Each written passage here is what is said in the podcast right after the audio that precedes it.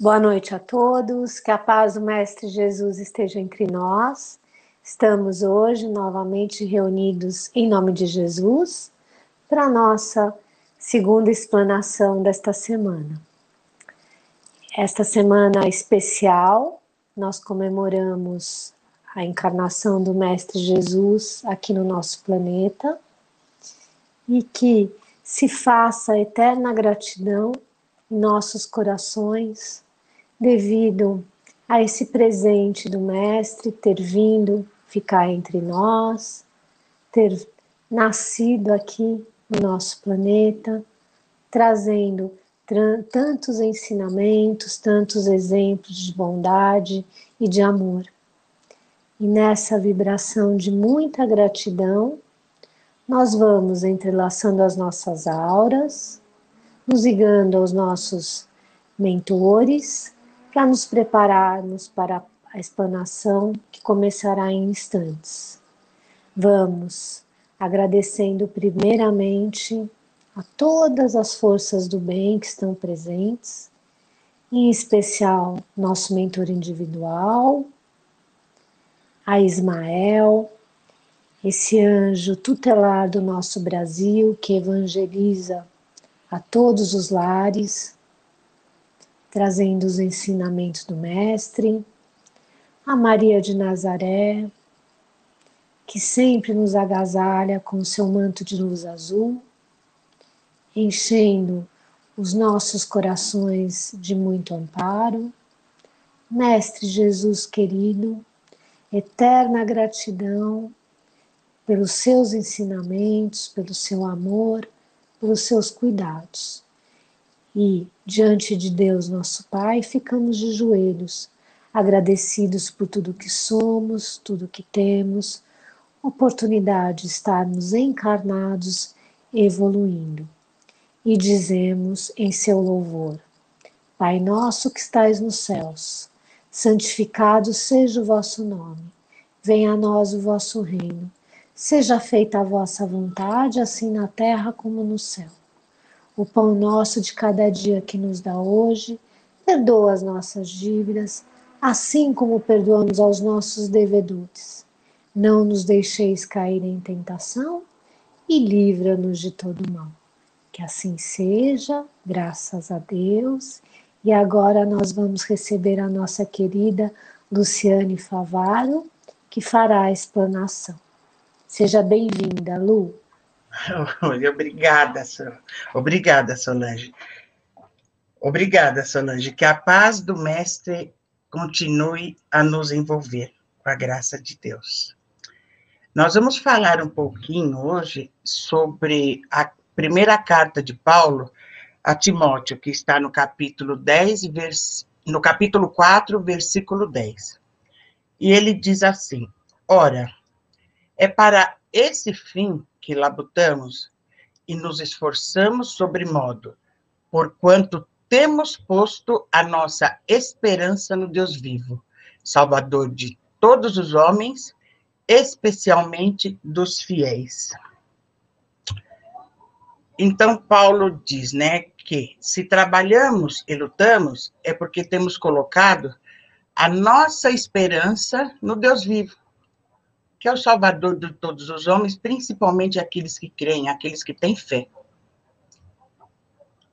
É, nesta carta, Paulo nos ensina que a esperança, ela não pode desaparecer dos nossos ideais.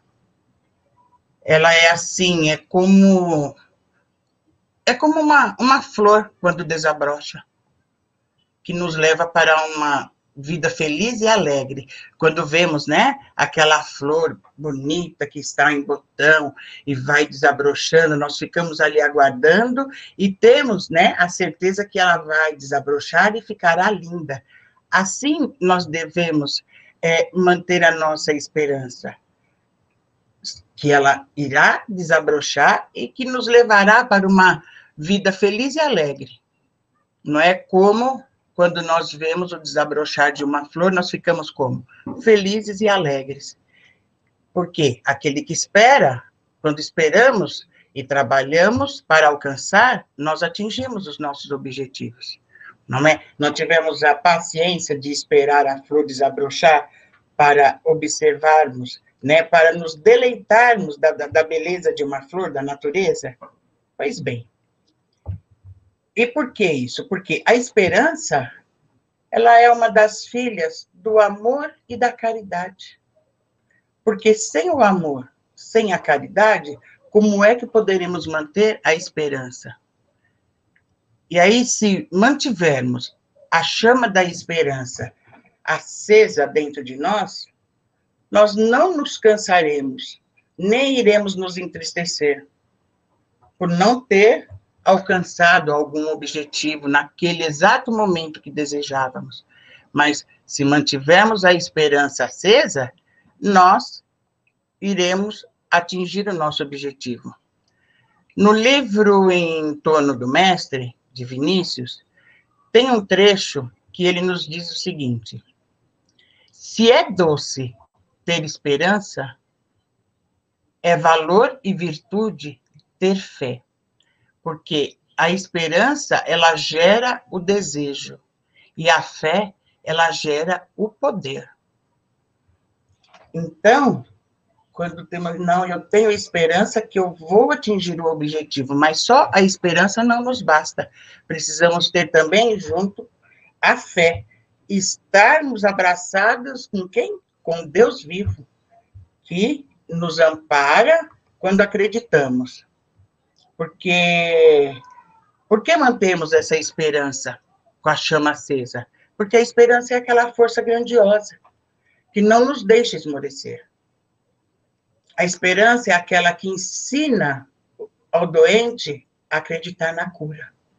Quando estamos enfermos, nós não temos nós não temos a esperança e a fé que iremos nos curar? Pois é, a esperança é isso. A esperança é aquela que auxilia, que ajuda o caído a se levantar. A esperança é, é, ela ensina o pobre a esperar com paciência. E ela ensina mais ainda, ela ensina ao faminto a manter no coração a certeza de que no amanhã tudo poderá estar mudado. E como que nós vamos ter esta certeza? Mantendo a nossa fé, o nosso amor, a nossa confiança em Deus. E precisamos, para termos a paciência de esperar, nós precisamos ser perseverantes para que possamos aprender a praticar os ensinamentos do Mestre Jesus. Praticando os ensinamentos do Mestre, não terá como perdermos a esperança. É, o cantor e compositor Renato Russo, ele nos deixou uma bela reflexão em formato de canção que cabe perfeitamente bem para o nosso final de ano. E ele começa assim: Mas é claro que o sol vai voltar amanhã. Espera que o sol já vem. Aí mais adiante ele diz: quem acredita sempre alcança. Pois é. Sem fazer uso deste substantivo, Renato Russo nos fez cantar e sentir a esperança. Por quê? Porque o sol que ao nascer nos motiva a trabalhar e acreditar no novo, acreditar na bondade, acreditar na justiça e acreditar na salvação. E acreditando no, no, no, trabalho, na bondade, na justiça, acreditando no novo, isso significa o quê para nós? Significa fé. Nós iremos encerrar este ano de 2020 fortalecidos na luz do sol, acreditando que alcançaremos o nosso mundo melhor que está dentro de cada um de nós. E na confiança. Na confiança que tudo estará no seu devido lugar no momento que tiver que estar. Para isso devemos cultivar a esperança em nossos corações e que essa esperança cultivada em 2020 nos permita realizar grandes colheitas em 2021. Afinal, quem acredita sempre alcança, não é mesmo? E assim, o Natal que já está aí, e já se a vizinha está batendo a nossa porta, nós vamos desejar aqui a todos um Feliz Natal, que seja abençoado por Jesus e com muita esperança de termos paz, saúde e muita prosperidade. Graças a Deus.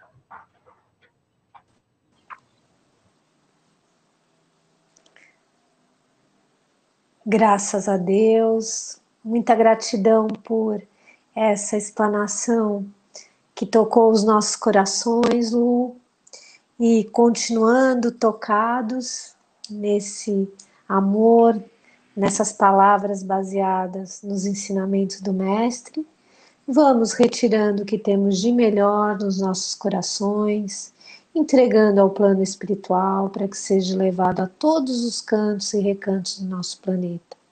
Que a Terra seja iluminada numa luz azul de harmonia e de muita paz. Que em todos os países os seus dirigentes sejam inspirados a fazer o bem pelo seu povo. Pedimos em especial pelo nosso Brasil, imaginando o seu contorno com uma luz dourada. Essa luz dourada vai se estender a todos os estados, todas as cidades, todos os lares. Imaginando Jesus entrando em cada lar, beneficiando a cada pai, cada mãe, cada filho. Que possamos manter principalmente no dia 24 e dia 25 o que o Natal representa, que é eterna gratidão ao Mestre por ter vindo nos ensinar e por a todo momento estar nos amparando.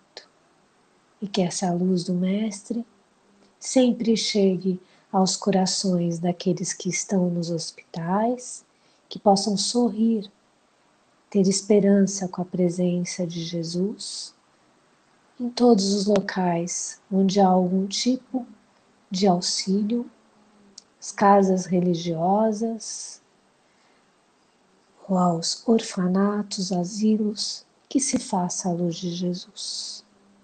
Que possamos, cada um de nós, receber essa luz em nossos corações e fazer aquilo que o Mestre pedir.